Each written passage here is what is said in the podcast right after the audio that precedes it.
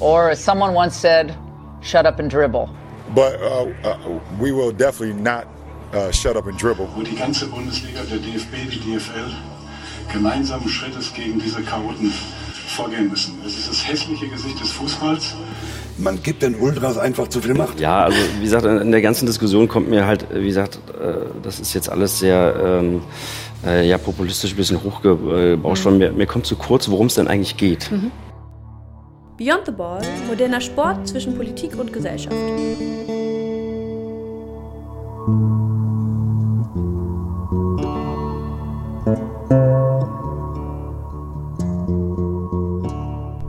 Und damit herzlich willkommen zur ersten Episode der ersten Staffel hier bei Beyond the Ball. In den letzten Jahren hat es sich scheinbar eingebürgert, dass bei politischen Protesten am Rande des Sports aus allen Ecken Menschen hervorgekrochen kommen, um zu rufen, dass der Sport doch unpolitisch sei und jetzt Ruhe sein müsse.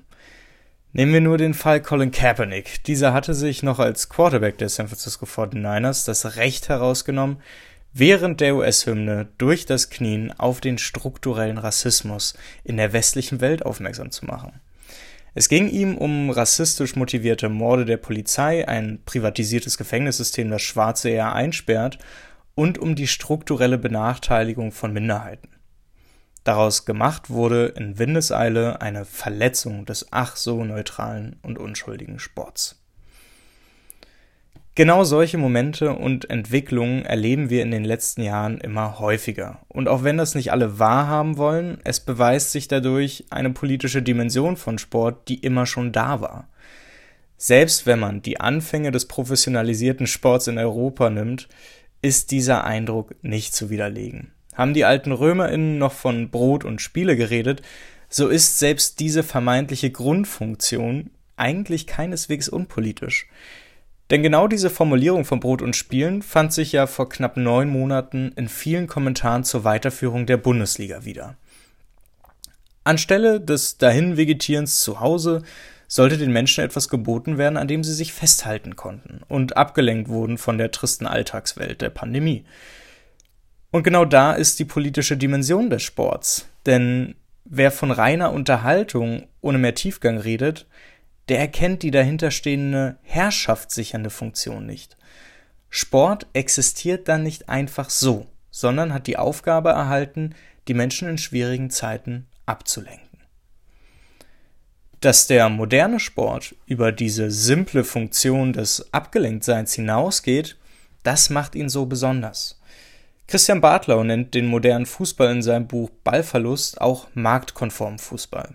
Das hat den einfachen Grund, dass der moderne Sport und der Fußball im Speziellen in einem kapitalistischen Wirtschaftssystem existiert. Im Sprech der Fußballfans wird dieser moderne Sport gerne auch unter dem Begriff der Kommerzialisierung angesprochen. Doch gemeint ist das Gleiche. Durch die Profitorientierung ist der Sport kapitalisiert worden und muss somit unter dieser Prämisse der Wirtschaftlichkeit funktionieren. Sport wird somit zum modernen Sport und auch Teil der Unterhaltungsindustrie. Die Logiken der Marktwirtschaft erzwingen den wirtschaftlichen Wettbewerb, das nicht nur zwischen den einzelnen Fußballteams oder den Ligen, sondern auch beispielsweise zwischen den TV-Quoten des Super Bowls und des Staffelfinals von The Big Bang Theory.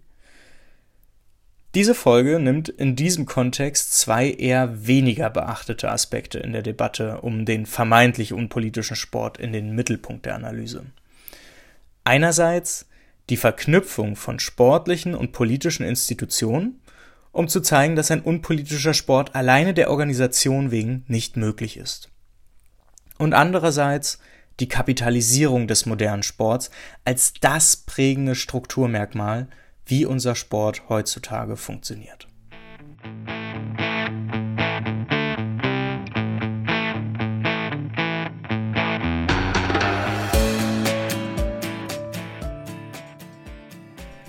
Institution als Klebstoff. Der deutsche Fußball muss auch hier wieder als Beispiel herhalten, denn er zeigt in den letzten Jahren recht häufig, wie verwoben Funktionärinnen und Politikerinnen sein können. Allein der ehemalige Präsident des DFB, Reinhard Grindel, hat durch seine Laufbahn bewiesen, dass der moderne Sport politisch sehr aktiv sein muss. Über eine Mitgliedschaft des Deutschen Bundestags und der Funktion als Mitglied des Sportausschusses erlangte Grindel vor wenigen Jahren das Präsidentschaftsamt des DFB, nur um es wenig später wieder zu verlieren. Doch auch über Biografien hinaus zeigt sich eine Verstrickung, die so offensichtlich ist, dass man sie fast schon wieder übersehen kann. Wenn in den letzten Jahren wiederholt darüber diskutiert wurde, wie nun die Absicherung von Spielen in Deutschland finanziert werden soll, dann stehen sich hier Sport und Politik gegenüber, um doch sehr voneinander abhängig zu sein. Die Politik, weil der Sport in Deutschland ein nicht zu unterschätzender Faktor in Gesellschaft und Wirtschaft ist, und der Sport, weil er ohne Politik wenig zu seinen Gunsten steuern kann. Doch einmal von vorn. Wie sind die Voraussetzungen in Deutschland? Nun, der Sport besitzt grundlegend eine ihm zugesicherte Autonomie, die ihn eigentlich unabhängig von der Politik machen sollte. Doch diese Autonomie ist viel eher eine halbautonome, denn die Regeln für die Organisation des Fußballs kommen auch aus klassisch politischen Institutionen heraus. Allein die sportlichen Institutionen und Regelwerke sind schwer zu durchschauen. Im Jugendbereich ist der jeweilige Regionalverband zuständig, im Profibereich sind es DFB und DFL, wobei die DFL als Zusammenschluss aller Profivereine mehr Interessenvertretung ist, was durch ihre offizielle Bezeichnung als Kapitalgesellschaft nur noch deutlicher wird. Auf europäischer Ebene ist es die UEFA, die in Europa und Champions League die Regeln setzt, und auf internationaler Ebene ist es die berühmt-berüchtigte FIFA. Sportlich gesehen schon ein komplexes Feld. Wird es durch die Vielzahl an politischen Institutionen und Ebenen, die auf den Sport einwirken, nur noch komplexer. Für den Jugend- und Breitensport ist zumeist die kommunale Ebene verantwortlich. Wenn es in Berlin Mitte an Plätzen fehlt, ist dafür die jeweilige Bürgermeisterin und die Bezirksverordnetenversammlung verantwortlich, um dies auch finanziell zu ermöglichen. Bund und Länder teilen sich dann je nachdem die Aufgaben rund um die Sportförderung und die Infrastruktur. Darunter fallen insbesondere Stadien, da deren Finanzierung, Bau und dann noch der Unterhalt meist nicht alleine von den Vereinen zu stemmen ist. All das sind institutionelle Verflechtungen, die uns im Sportalltag meist nie so auffallen und dennoch das Gerüst dafür bilden, was wir auch gerne den organisierten Sport nennen – ohne Politik nicht denkbar.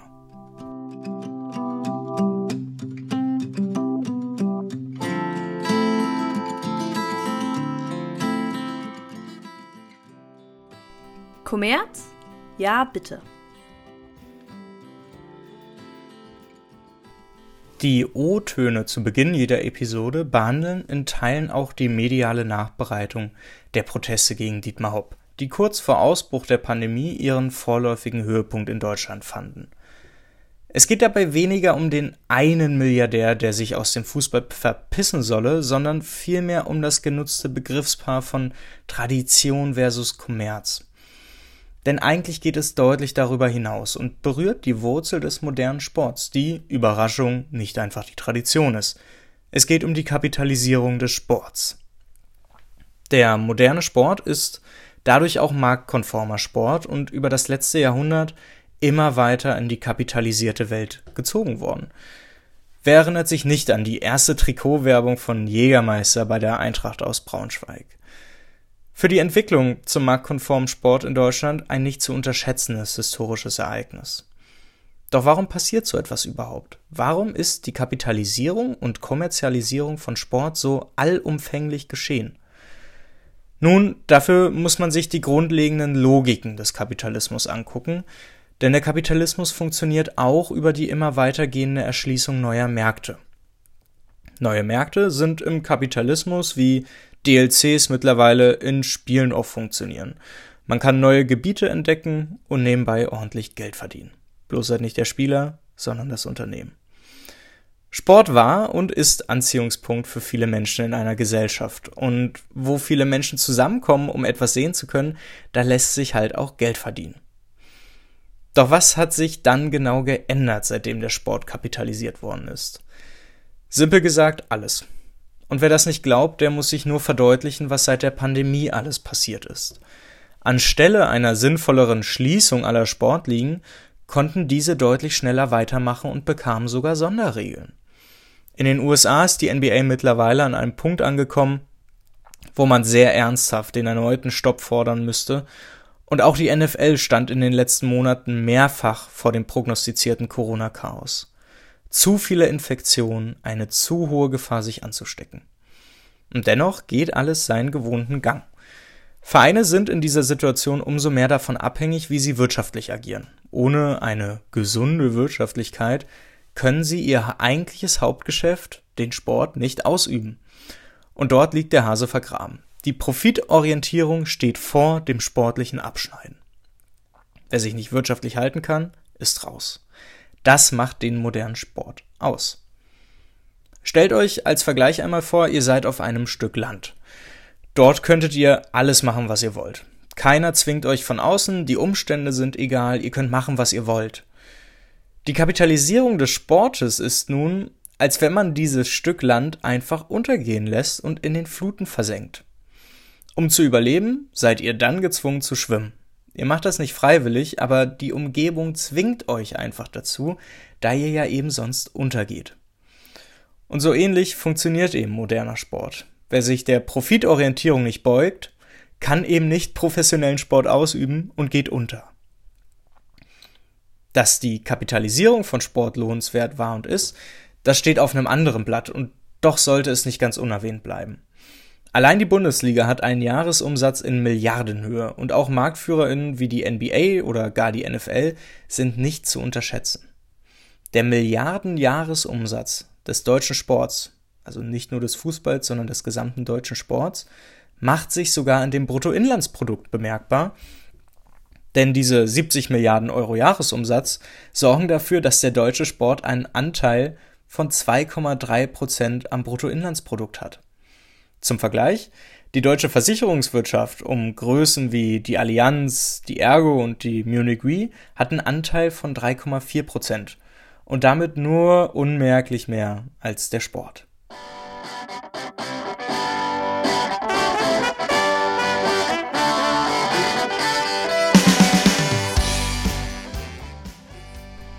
Die Gefahr der Marktkonformität oder warum wir alle bald keinen modernen Sport mehr verfolgen.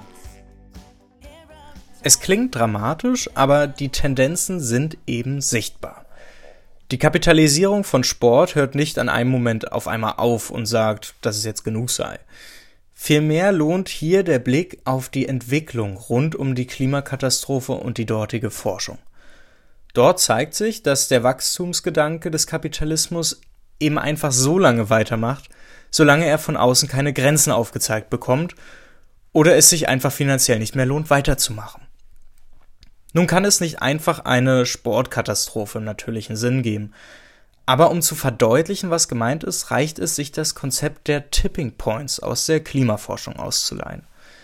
Solche Kipppunkte können nämlich nicht nur in der Klima- und Umweltforschung entstehen, beispielsweise wenn die Polarkappen abschmelzen, sondern sie funktionieren im übertragenen Sinn auch auf den Markt des Sportes.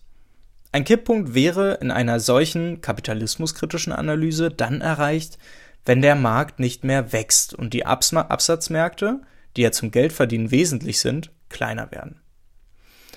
Eben diese Absatzmärkte sind im modernen Sport größtenteils die Fans. Was passiert, wenn die keinen Bock mehr haben auf den Sport, so wie er jetzt ist? Dann könnte der Sport, so wie wir ihn kennen, also der marktkonforme Sport, nicht mehr existieren. Die Frage nach dem Realismus ist dabei aber eine schwerwiegende, denn ab welchem Punkt würde denn wirklich ein Großteil der Fans sagen, dass sie sich abwenden und es dann auch tun? Momentan lässt die Entwicklung insbesondere im Fußball keine genaue Tendenzprognose zu. Auf der einen Seite erfährt ein künstliches Projekt wie RB Leipzig immer mehr Zuwendung und normalisiert sich, auf der anderen Seite wird die UEFA Nations League abgestempelt weil zu wenige Menschen sich von diesem Wettbewerb haben verzaubern lassen. Möglicherweise könnte die sogenannte Super League zu diesem Kipppunkt führen. Nämlich dann, wenn sich die Topclubs aus ihren heimischen Ligen verabschieden, um in einer paneuropäischen Superliga mehr Geld zu verdienen. Der Grund hinter dieser Logik des immer weiter, immer mehr ist die Marktkonformität. Der Zwang zur Anpassung an kapitalistische Logiken wie Wettbewerb und Konkurrenz zwingt die Marktteilnehmerinnen zur Anpassung. Und diese Marktteilnehmerinnen sind eben die Vereine. Wettbewerb und Konkurrenz erzeugen hier eine Situation, in der es darum geht, ohne Rücksicht auf Verluste Jagd auf maximale Profite zu machen. Diese kapitalistische Interpretation des sportlichen Wettbewerbs sorgt für die Marktkonformität im Sport. Und hier liegt die Gefahr begründet, denn Konformität bedeutet ab einem gewissen Punkt eben auch Beliebigkeit. Der Sport kann durch den maximalen Wettbewerb und dem Streben nach immer mehr Profiten für die Konsumentinnen verloren gehen. Und das ist für uns Fans. Und je weniger dann Sport noch konsumieren, desto weniger Profite erzielt der Sport und es kommt zu einem Kipppunkt. Das war's auch schon für diese Woche. Die nächste Folge erscheint in genau einer Woche am 17. Februar und beschäftigt sich mit dem Thema Tod durch Spiel wie Vereine ihre SpielerInnen ausbeuten, um auch während einer Pandemie erfolgreich sein zu können.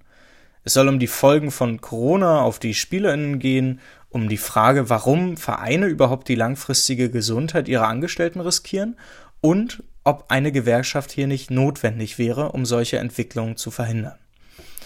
Wer weiterhin und zwischendurch up to date bleiben möchte, dem sei ans Herz gelegt, dem Podcast bei Twitter zu folgen unter @modernersport. Ansonsten habt vielen Dank für die Aufmerksamkeit. Bleibt alle miteinander gesund, passt auf euch auf und wir hören uns nächste Woche wieder. Ciao.